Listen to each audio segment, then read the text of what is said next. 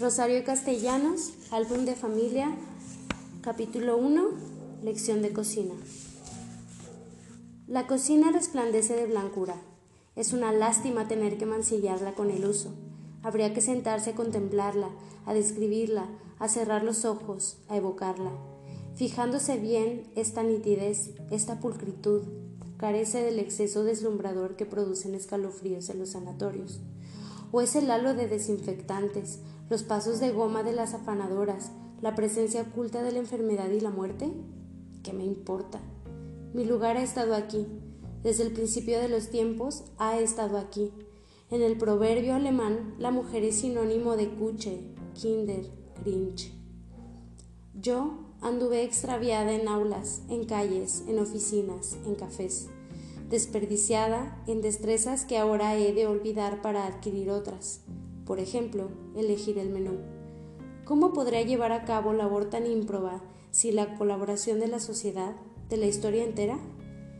En un estante especial, adecuado a mi estatura, se alienan mis espíritus protectores, esas aplaudidas equilibristas que concilian en las páginas de los recetarios las contradicciones más irreductibles, la esbeltez y la gula, el aspecto vistoso y la economía, la celebridad y la suculencia con sus combinaciones infinitas, la esbeltez y la economía, la celebridad y el aspecto vistoso, la suculencia y... ¿Qué me aconseja usted para la comida de hoy, experimentada ama de casa, inspiración de las madres ausentes y presentes, voz de la tradición, secreto a voces de los supermercados?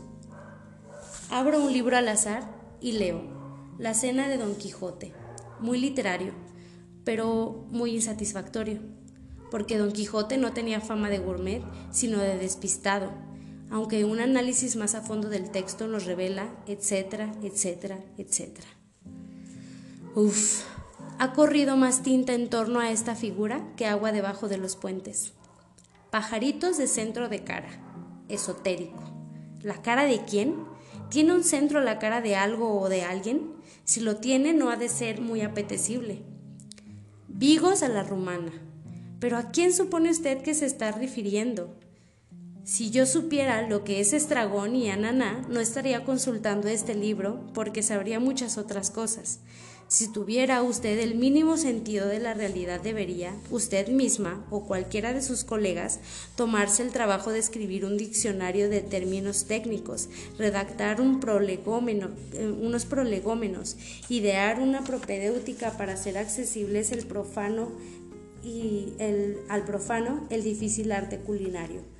Pero, pero parten del supuesto de que todas estamos en el ajo y se limitan a enunciar yo por lo menos declaro solemnemente que no estoy, que no he estado nunca ni en este ajo que ustedes comparten ni en, ni en ningún otro.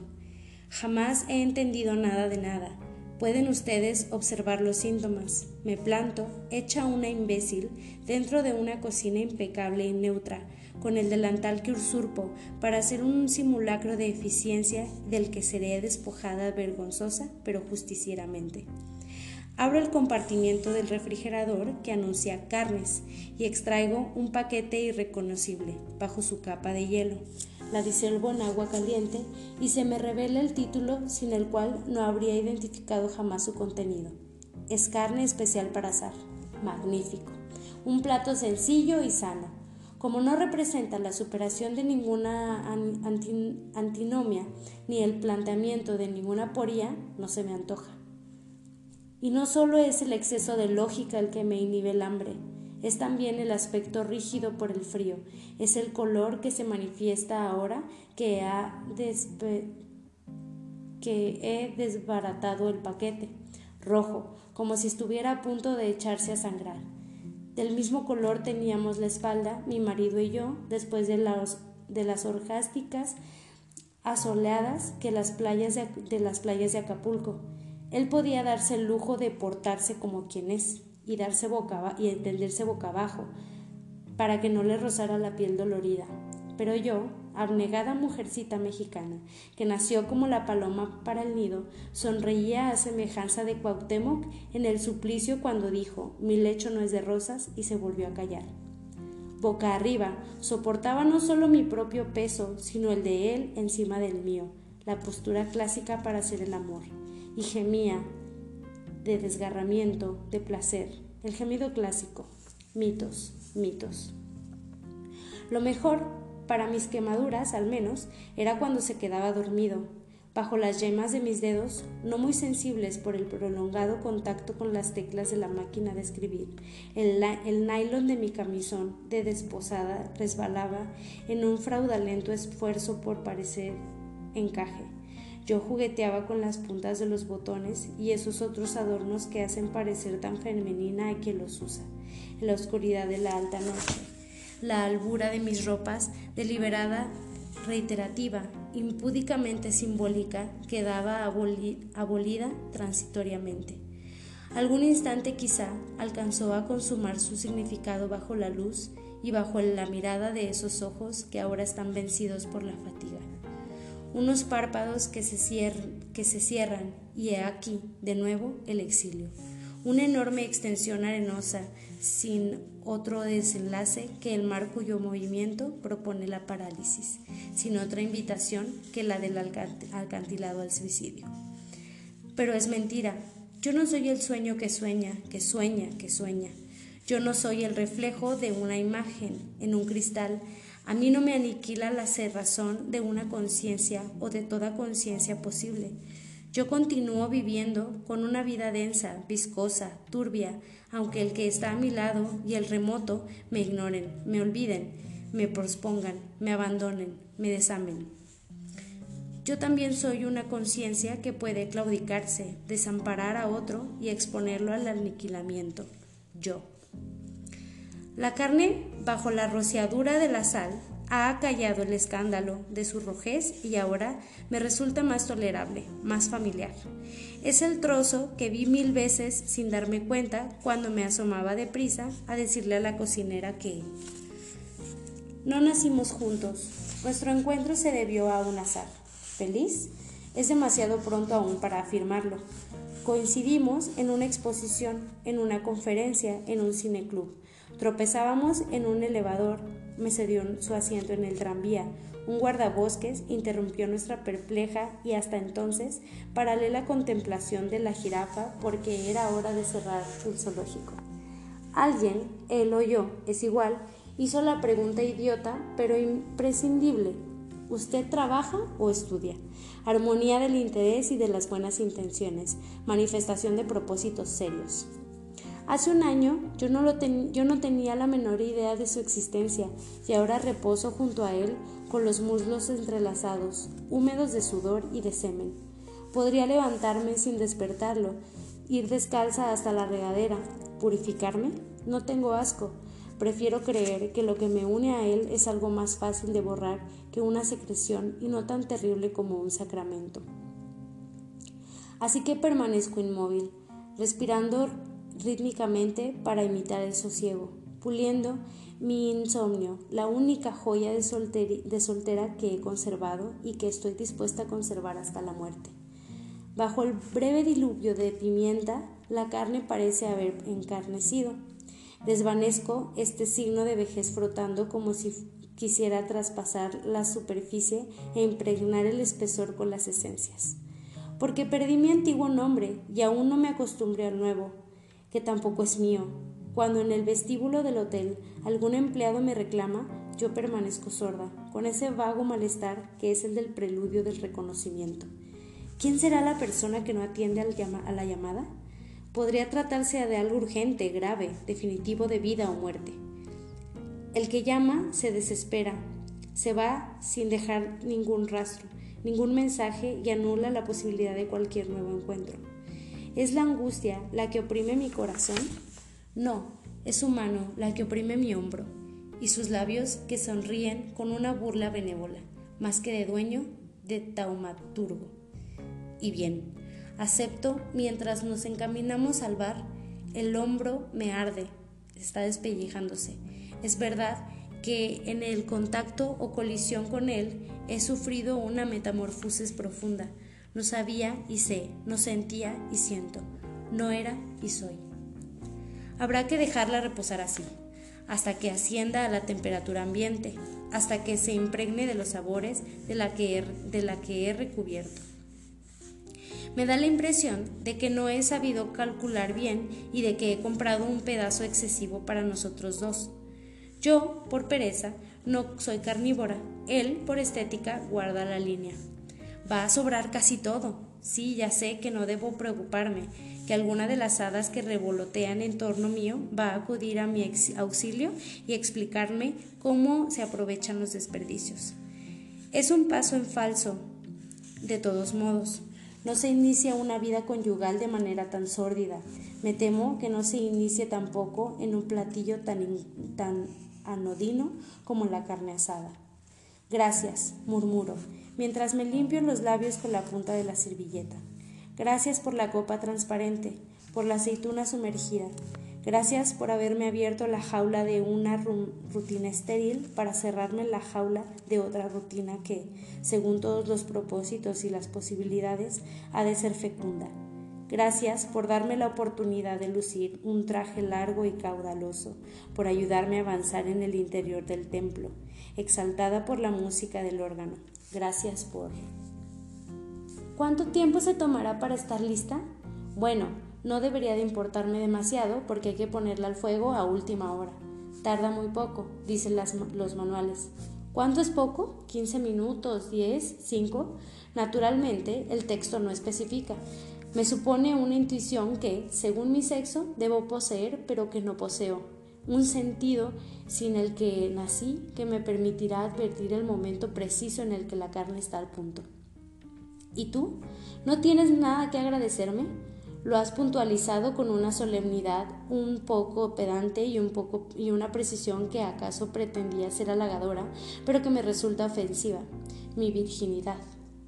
Cuando la descubriste, yo me sentí como el último dinosaurio en un planeta del que la especie había desaparecido.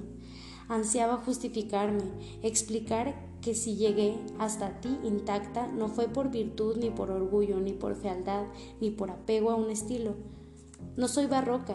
La pequeña imperfección de la perla me es insoportable. No me queda entonces más alternativa que el neoclásico y su rigidez es incompatible con la espontaneidad para hacer el amor. Yo carezco de la soltura del que rema, del que juega al tenis, del que se desliza bailando. No practico ningún deporte, cumplo un rito y el ademán de entregar, de entrega que se me mm, petrifica en un gesto estatuario. estatuario. ¿Acechas mi tránsito a la fluidez? ¿Lo esperas? ¿Lo necesitas? ¿O te basta este hieratismo que te, que te sacraliza y que tú interpretas como la pasividad que corresponde a mi naturaleza? Y si a la tuya corresponde ser voluble, te tranquilizará pensar que no estorbaré tus aventuras, no seré indispensable, gracias a mi temperamento, que me cebes, que me ates de pies y manos con los hijos, que me amordaces con la miel espesa de la resignación.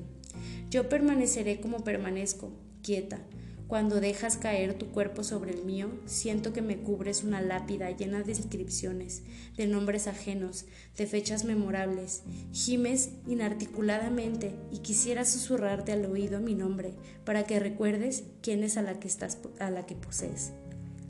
Soy yo. ¿Pero quién soy yo? Tu esposa, claro. Y ese título basta para distinguirme de los recuerdos del pasado, de los proyectos para el porvenir Llevo una marca de propiedad y no obstante me miras con desconfianza. No estoy tejiendo una red para pretenderte. No soy una mantis religiosa. Te agradezco que creas en semejante hipótesis, pero es falsa. Esta carne tiene una dureza y una consistencia que no caracterizan a las reses. Ha de ser de mamut, de esos que se han conservado desde, desde la prehistoria en los hielos de Siberia y que los vecinos descongelan y sazonan para la comida. En el aburridísimo documental que exhibieron en la embajada, tan lleno de detalles superfluos, no se hacía la menor alusión al tiempo que dedicaban a volverlos comestibles. Años, meses. Yo tengo a mi disposición un plazo de... ¿Es la alondra? ¿Es el ruiseñor? No, nuestro horario no va a regirse por tan aladas criaturas como la, que avisaban el advenimiento de la aurora a Romeo y Julieta, sino por un estentronio e, e inequívoco despertador. Y tú no bajarás al día por la escala de mis trenzas, sino por los pasos de una querella minuciosa.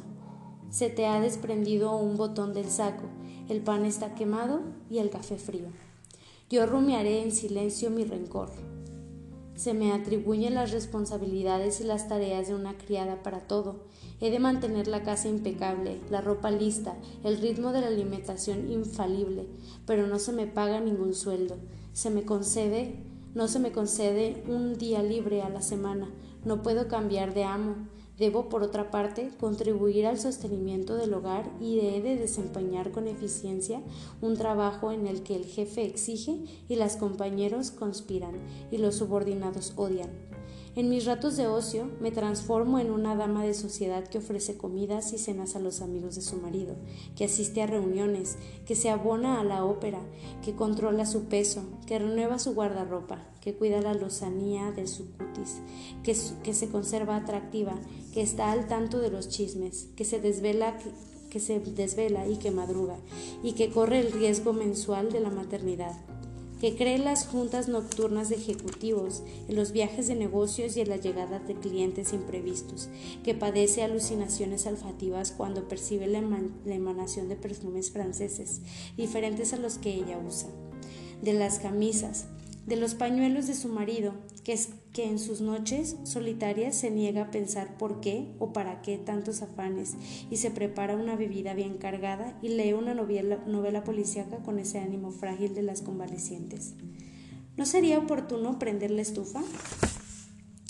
Una lumbre muy baja para que se vaya calentando poco a poco. El asador, que previamente ha de untarse con un poco de grasa para que la carne no se pegue eso se me ocurre hasta a mí. No había necesidad de gastar en recomendaciones las páginas de un libro. Y yo soy muy torpe. Ahora se llama torpeza. Antes se llamaba inocencia y te encantaba. Pero a mí no me ha encantado nunca. De soltera leía cosas escondidas, sudando de emoción y de vergüenza. Nunca me enteré de nada. Me latían los, las sienes, se me nublaban los ojos, se me contraían los músculos en un espacio de náusea. El aceite está empezando a hervir. Se me pasó la mano, manirrota, y ahora chisporrotea y salta y me quema. Así voy a quemarme yo en los apretados infiernos por mi culpa, por mi culpa, por mi grandísima culpa. Pero niñita, tú no eres la única. Todas las, tus compañeras del colegio hacen lo mismo o cosas peores, se acusan en el confesionario, cumplen la penitencia, las perdonan y reinciden. Todas. Si yo hubiera seguido frecuentándolas, me sujetarían ahora a un interrogatorio. Las casadas para creacionar, cerciorarse, las solteras para averiguar hasta dónde pueden aventurarse. Imposible defraudarlas. Yo inventaría acrobacias de, fallecimientos sublimes, transportes como se les llama en las mil y una noches récords. Si me oyeras, entonces no te reconocerías, Casanova. Dejo caer la carne sobre la plancha e instintivamente retrocedo hasta la pared. ¡Qué estrépito! Ahora ha cesado. La carne yace silenciosamente, fiel a su condición de cadáver. Sigo creyendo que es demasiado grande. Y no es que me hayas defraudado. Yo, yo no esperaba, es cierto, nada en particular. Poco a poco iremos revelándonos mutuamente, descubriendo nuestros secretos, nuestros pequeños trucos, aprendiendo a complacernos. Y un día tú y yo seremos una pareja de amantes perfectos y entonces, en la mitad de un abrazo, nos desvaneceremos y aparecerá en la pantalla la palabra fin. ¿Qué pasa? La carne se está encogiendo. No, no me hago ilusiones. No, no me equivoco. Se puede ver la marca de su tamaño original por el contorno que dibujó en la plancha. Era un poco más grande. Qué bueno. Ojalá quede la medida para nuestro apetito. Para la siguiente película me gustaría que me encargaran otro papel. Bruja blanca en una aldea salvaje. No, hoy no me siento inclinada ni al heroísmo ni al peligro. Más bien mujer famosa, diseñadora de modas o algo así, independiente y rica, que vive sola en un apartamento en Nueva York, París o Londres. Sus afaires ocasionales la divierten, pero no, la alteran. No es sentimental. Después de una escena de ruptura, enciende un cigarrillo y contempla el paisaje urbano al través de las grandes ventanas de su estudio. Ah, el color de la carne es ahora mucho más decente. Solo en algunos puntos se obstina a recordar su crudeza, pero lo demás es dorado y exhala un aroma delicioso. ¿Irá a ser suficiente para los dos? La estoy viendo muy pequeña. Si ahora mismo me arreglara, entrara, entrenara uno de esos modelos que forman parte de mi trousseau y saliera a la calle, ¿qué sucedería? Eh? A lo mejor me abordaría un hombre maduro, con un automóvil y todo. Maduro, reiterado, el único que a estas horas puede darse el lujo de andar de cacería. ¿Qué rayos pasa? Esta maldita carne está empezando a soltar un humo negro y horrible. ¿Tenía yo que haberla dado vuelta? Quemada de un lado. Menos mal que tiene dos. Señorita, si usted me permitiera. Señora, y le advierto que mi marido es muy celoso, entonces no debería dejarla andar sola. Es usted una tentación para cualquier viandante. Nadie en el mundo dice viandante. ¿Transeúnte? Solo los, que, los periódicos cuando hablan de los atropellados. Es usted una tentación para cualquier X. Silencio. Significativo. Miradas de esfinge. El hombre maduro me sigue a prudente distancia más le vale. Más le vale a mí porque en la esquina, ¡zas! Mi marido, que me espía, que no me deja ni un sol ni a sombra, que sospecha de todos y de todo. Señor juez, que así no es posible vivir, que yo quiero divorciarme. ¿Y ahora qué? A esta carne su mamá no le enseñó que era carne y que debería comportarse con conducta. Se enrosca, igual que una charamusca. Además, yo no sé de dónde puede seguir sacando tanto humo si ya pagué la estufa hace siglos. Claro, claro, doctora Corazón. Lo que procede ahora es abrir la ventana, conectar la purificado, el purificador de aire para que no huela a nada cuando venga mi marido. Y yo saldría muy mona a recibirlo a la puerta con mi mejor vestido, mi mejor sonrisa y mi más cardial invitación a comer fuera. Es una posibilidad, nosotros examinaríamos la carta del restaurante mientras un miserable pedazo de carne carbonizado yacería oculto en el fondo del bote de la basura. Yo me cuidaría mucho de no mencionar el incidente y sería considerada como una esposa un poco irresponsable con, con proclividades a la frivolidad, pero no como una tarada. Esta es la primera imagen pública que proyecto y he de mantenerme después, de consecuente, después consecuente con ella, aunque sea inexacta. Hay otra posibilidad, no abrir la ventana, no conectar el purificador de aire, no tirar la carne a la basura y cuando venga mi marido dejar que olfatee como los ogros de los cuentos y diga que aquí huele no a carne humana sino a mujer inútil. Yo exageraré mi, mi compunción para incitarlo a la magnanimidad. Después de todo, lo ocurrido es tan normal. ¿A qué recién casada no le ha pasado lo que acaba de pasarme? Cuando vayamos a visitar a mi suegra, ella, que todavía está en la etapa de no agredirme porque no conoce aún cuáles son mis puntos débiles, me relatará sus propias experiencias. Aquella vez, cuando, por ejemplo,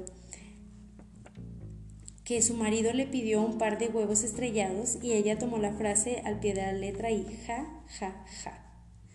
¿Fue eso un obstáculo para que llegara a convertirse en una viuda fabulosa? Digo, en una cocinera fabulosa, porque lo de viudez sobrevino mucho más tarde y por otras causas. A partir de entonces, ella dio, rienda suelta a sus instintos maternales y echó a perder a sus niños. No, no le va a hacer la menor gracia.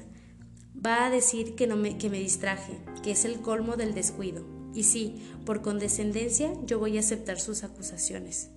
Pero no es verdad, no es verdad. yo estuve todo el tiempo pendiente de la carne, fijándome en que le sucedía una serie de cosas rarísimas.